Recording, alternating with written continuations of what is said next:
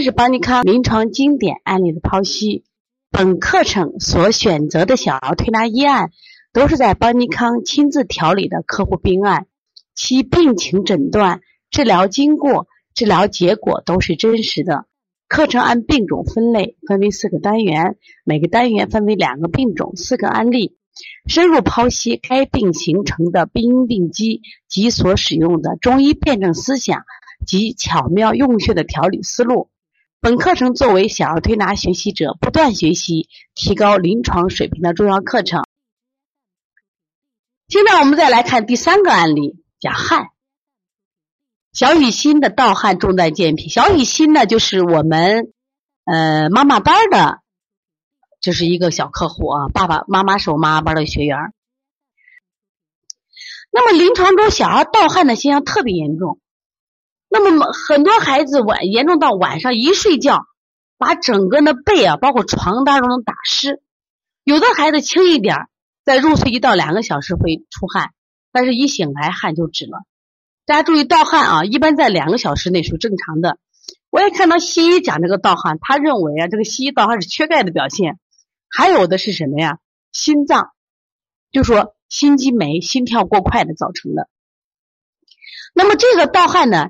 在中医里边啊，就我们认为是啥？就是古代医家很有意思啊，把它形容一个他盗贼呀，盗就偷盗的意思。说这个盗贼啊，总是在夜里鬼鬼祟祟的出来，一碰到人或者阳光的时候就逃跑了，就是一醒就没有了。他就说是盗汗。那么在我们古代的《逐病猿猴小儿杂病诸候盗汗后》这本书里边说啊，盗汗者。眠睡而汗自出也。小儿阴阳之气嫩弱，腠理易开；若将养过温，所以因睡卧阴阳气交津液发育而汗自出也。什么意思呀？就小儿啊，他的皮肤腠理弱得很，腠理容易开，就汗孔容易打开。所以说，他捂得太热了，或者吃的太好了，那么他在睡的时候，阴阳交替的时候，他阳府以外就会容易出汗了。这对汗讲，对这个盗汗讲的很清楚。说在古代一般都认为这个盗汗呀是什么情况？阴虚所致。那事实上真的是这样，好多小孩就是阴虚所致。那我们发现这些孩子舌红少苔、手脚心潮热、脾气大、大便干结、入睡难啊，他符合阴虚体质。那我们就给他滋阴，或者吃一些什么食疗的滋阴方。哎呦，效果好棒呀！妈妈说啊，王老师你调两回就好了。但是我们临床也遇到一些孩子呢，用这种方法没有效果。那我们今天以小雨欣的案例啊，我们来分享一下。其实不光小雨欣，我们的小豆豆啊，也是腺样体。这个孩子的小雨欣呢，是一个腺样体的患儿，他孩子有就现在有四岁了啊。这个孩子呢，腺样体当时特别严重，来到我们这儿的时候，那个鼻子啊，就就是那种干夹，他不是就烂的干夹，嘴唇都是烂。就感觉是一副什么呀阴虚的样子，但这个奶奶说啊，这个孩子脾胃虚弱，吃的也很多，也很瘦，关键这个汗出的太多了。那么来到调理以后呢，我们就给他说，肥甘厚腻的食物一定要少吃。奶奶非常非常的配合，这个确实少吃了，腺样体确实减轻了，但这个汗不减轻。那么可是他夜里出汗，我们称之为盗汗呀，那我们就按滋阴的方法给他做。但是效果呢不太好。有一天啊，这个孩子说：“奶奶呀，我心慌，有心慌。”我奶奶吓坏了，发现这个孩子出汗特别严重，整个呢把背都打湿了。我们有个病叫脱影症，就是人起来以后，整个背啊把衣服从那打湿，留下个人的影子。奶奶说：“我怕把孩子的这个这个出汗脱虚脱了。”大家都知道中医讲汗为心之液，汗血同源呀。心在脉为血，在精为汗，汗为血之液，由阳加于阴，气化而成，故称汗为心之液。所以说，这个汗跟啥有关系？和是不是跟血液有关系？跟心有关系？你这样大量出汗，对心脏肯定是不好。实际上，我们西医很多心脏病，它就有出汗的这种现象。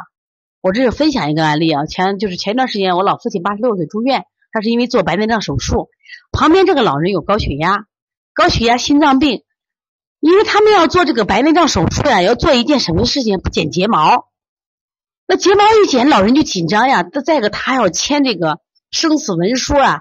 出了，因为都老了嘛。我老父亲八十六，那个老人也七十七十六岁。说你这个如果失败了，责任自负。你想，老人看不见，想做白内障，医生要签这样说，老人就紧张啊。这一紧张，当天晚上啊，他就慌得很。他本身有高血压，出汗。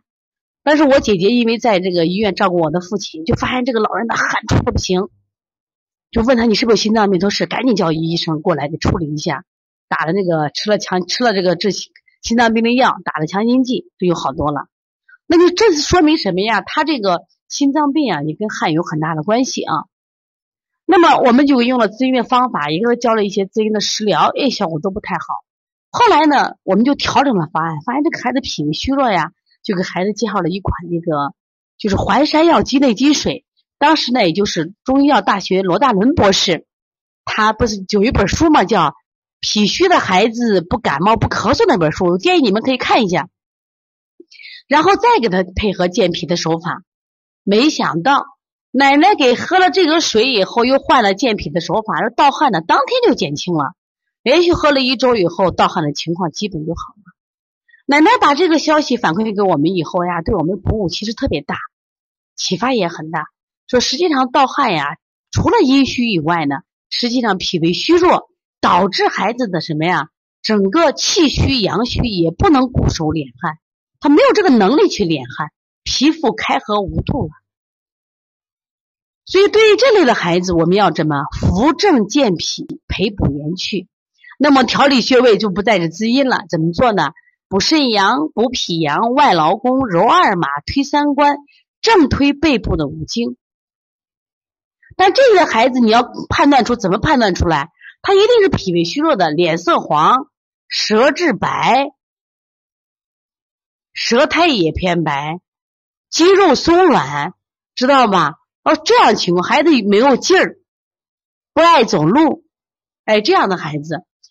这些穴位都是调补孩子正气的，正气足了，阴阳平衡了，气血足了，就不会开合无度了，汗就敛着了。另外还发现一种情况，夜里还有一种盗汗情况，就是夜里喝奶，夜里大吃大喝。前几这几天热嘛，我有时间晚上回去晚，也带着我们家小狗去遛，我们就遛晚一点呀。但是我发现啊，这好多大人遛孩子，十一二点还不回去，还在外面吃烧烤。你想这么晚孩子吃烧烤，还要吃这个海底捞，结果是这种夜间吃的很饱的孩子也会出盗汗。这种盗汗你拿滋阴也是没有效果的。这是干什么呀？消食导致的方法，积食积消除体内的内热，汗自消。通过这几个案例呀，我想给大家说的是什么？以后在判断孩子，比如说盗汗的时候，先要判断下是不是他的舌质。如果他的舌头是舌红少苔，舌苔。黄腻还是舌质淡白无血色，舌质厚黄的，它也会盗汗。我们用的是消食导滞的方法，是积食了。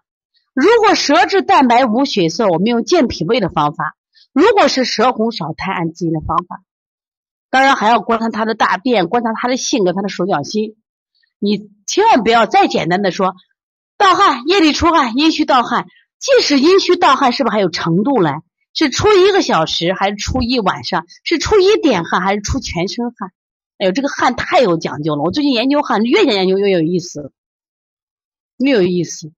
有的孩子真的，这两天的小贩子冯子晨出的汗就在肩膀上，黄豆大的汗，还只出那一点地方，别的地方都不出。所以说，这样的话，我们才能真正做到手到病除，把孩子这个汗解决。其实我们在上学的时候啊，学这个汗，老师都讲的很少，简单的分为自汗和虚汗，或盗汗。自汗和盗汗，其实你自己看一下这个我们的书上，你把这个有关中医的书上，你看讲汗，他们讲汗的时候，实际上也是讲的这么简单，就讲了个啊，白天一动就出汗叫自汗，晚上睡觉出汗叫盗汗。我觉得临床中不是这样。我我白天也出汗的，就不一定叫自汗，因为自汗是阳虚自汗的汗偏凉呀。有些汗白天出汗正好是热汗，热气腾腾的。一会儿我就讲一个。那么这汗呢是人体五液之一，是由阳气蒸腾化精而来。那么汗症呢，都是大多都是虚症，大多都是当然也有实症，大多是虚症。那么自汗是以气虚、阳虚为主，盗汗是阴虚、血虚为主。特别是头部的蒸笼汗、冷汗汗症的研究。最近我们接了很多的蒸笼汗、小小毛豆的冷汗，一哭越哭汗越凉。有的孩子手脚出汗，有的孩子手脚不出汗。我现在问一下啊，你们现在听课的学员，手脚出汗的出来互动一下，手脚不出汗的互动一下。知道吧？你看，你你看一下。另外呢，还有这个，你出汗主要在背部出汗的，还是在鼻子尖出汗，还是嘴口唇周围出汗？你一观察特别有意思，这特别知识每个都不一样啊。那么中医问诊专门有问汗一节，中医问出汗的情况是有特色的。西医一般只问你有汗没和无汗，中医问汗就复杂了，他用这个问汗来判断病情虚实和疾病的转变发展情况。这就是王老黄老师为什么在保你康电台、喜马拉雅和荔枝专门讲那个小儿推拿实实问了，问汗特别重要。你像微汗，微微出汗是表虚症，大大大大出出很多汗，阳明经热。有的孩子出冷汗，我们的小毛豆一出汗，整个你去摸他的汗会渗手，这非常凉，阳气衰微。有的人出热汗，阳气亢盛。有的人出汗什么站立抖的这种出汗，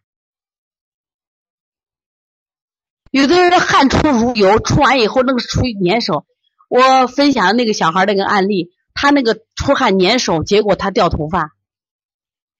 你看，这是大汗亡阳虚脱。有的人出汗出黄汗，黄汗病；有的人外感风寒，有的有汗，有的没汗。特别是要是有些发烧，有的小孩就发烧。他出汗也不退烧，有的小孩衣服一出汗就退烧了，有的小孩发烧就不出汗，烧不退，很有意思吧？对我看他们说，老婆手脚出汗，有的鼻尖出汗，有的人越哭越汗。对，你看有意思吧？别着急，我后面会讲的啊。今天我先提出来。那么还有的肺胃不固症，汗是在胸背，因为我刚好是我们胸肺区嘛，心肺区。还有一些汗呢是什么呀？营卫失调，就是我们的阳虚出汗，是汗出了以后，它不，它不是凉，不是热的，是凉的。凉出凉汗的人就体内阳虚着了。有的人是气亏虚出汗，是汗出一身，出虚热，这是阴虚体质。有的人湿热破蒸出汗，汗出了肤热是黏的，湿热黏兮兮的。从今天开始关注汗啊。你只要关注每王老师每日一话，你就关注这两天。你可以，其实你关注这里可以关注王老师，我们邦尼康在调理的这个思路和方向了。我最近其实分享什么多，实际上我们在这块研究就多，我们下的功夫就多了，下的功夫就多。